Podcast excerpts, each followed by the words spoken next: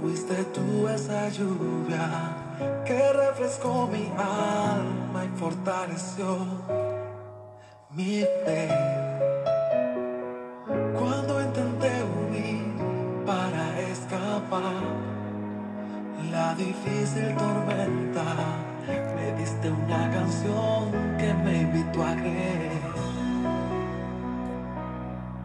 Así eres tú.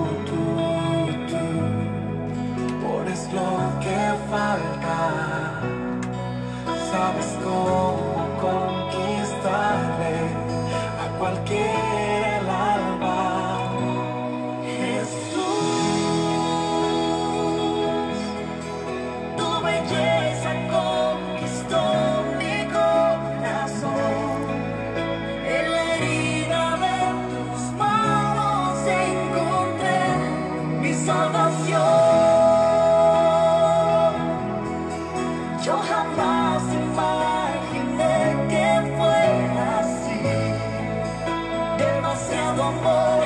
Demasiado amor.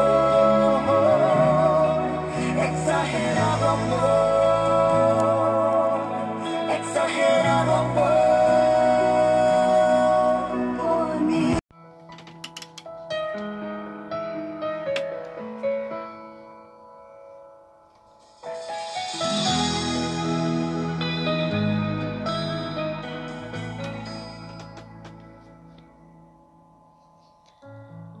Este es el discípulo que da testimonio de estas cosas y escribía estas cosas.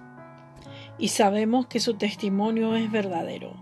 Juan capítulo 21 versículo 24-25. Bienvenidos a esto que es Compartiendo las Maravillas del Señor. Mi nombre es Sonia Ríos y quiero compartir con ustedes una hermosa reflexión de la palabra de Dios. Hoy vamos a estar compartiendo Juan el discípulo amado.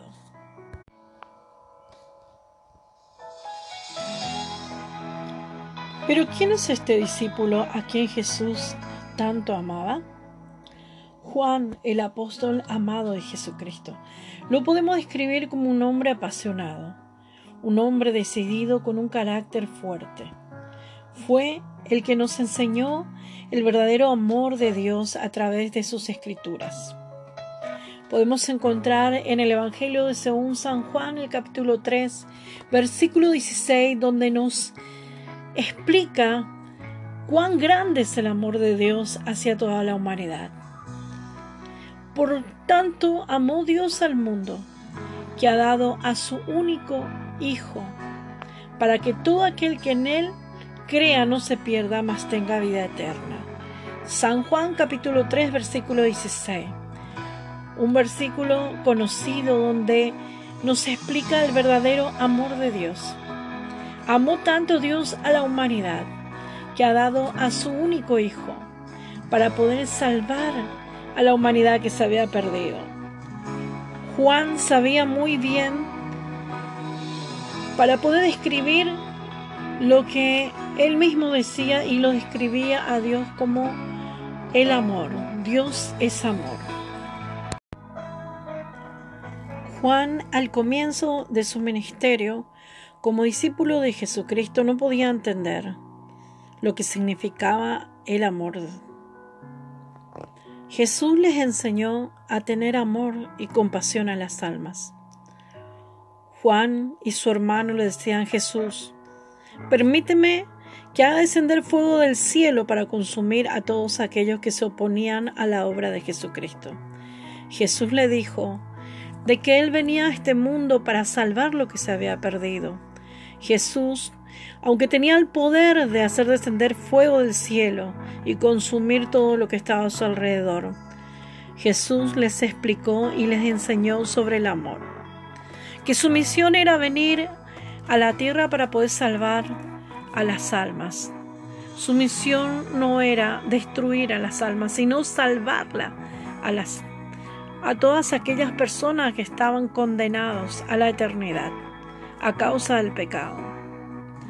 Juan era el discípulo que estuvo presente desde el comienzo del ministerio de Jesús hasta lo último de su ministerio, la resurrección, el bautismo del Espíritu Santo, y fue uno de los discípulos que predicó el Evangelio con Pedro y los demás discípulos, que siguieron la obra de Jesucristo a pesar de la persecución de los primeros años que ellos tuvieron que pasar. Juan era el discípulo que estaba siempre aprovechando bien el tiempo para estar al lado de Jesucristo. Siempre estaba cerca de Jesús, escuchando sus palabras, viendo la maravilla de Dios. Juan estaba siempre y en cada momento de los eventos importantes que Jesús le permitía que él pudiera contemplar. Un hombre que estaba predestinado a grandes cosas. Dios tenía un propósito trazado con este hombre este hombre que era decidido a dejarlo todo por Cristo, a estar al lado del Maestro, decidido a hacer su voluntad. Dios le dio la oportunidad de poder escribir cinco libros del Nuevo Testamento. Dios preservó su vida hasta el final para poder darle una misión importante, escribir el Apocalipsis, el libro de la revelación de Dios. Un libro importante donde nos deja un mensaje para toda la humanidad, el fin de los tiempos. Juan, ese hombre, ese discípulo apasionado por Jesucristo, se titulaba como el discípulo amado porque Jesús sabía y entendía cuán grande era el amor de Juan hacia Jesucristo. Este discípulo estaba dispuesto a pasar sus horas, a pasar los días que podía tener esa oportunidad de poder estar al lado del Maestro. Dice la palabra de Dios que el reino de los cielos se hace fuerte y solamente los valientes lo arrebatan. Aquellos valientes que deciden dejarlo todo por Cristo. Aquellos valientes que saben cuál es el mejor lugar, ¿Cuál es el mejor momento de poder estar al lado del Maestro? De compartir y tener comunión con el Maestro. De poder escuchar su palabra y poder entender su corazón, de estar tan cerquita de Él.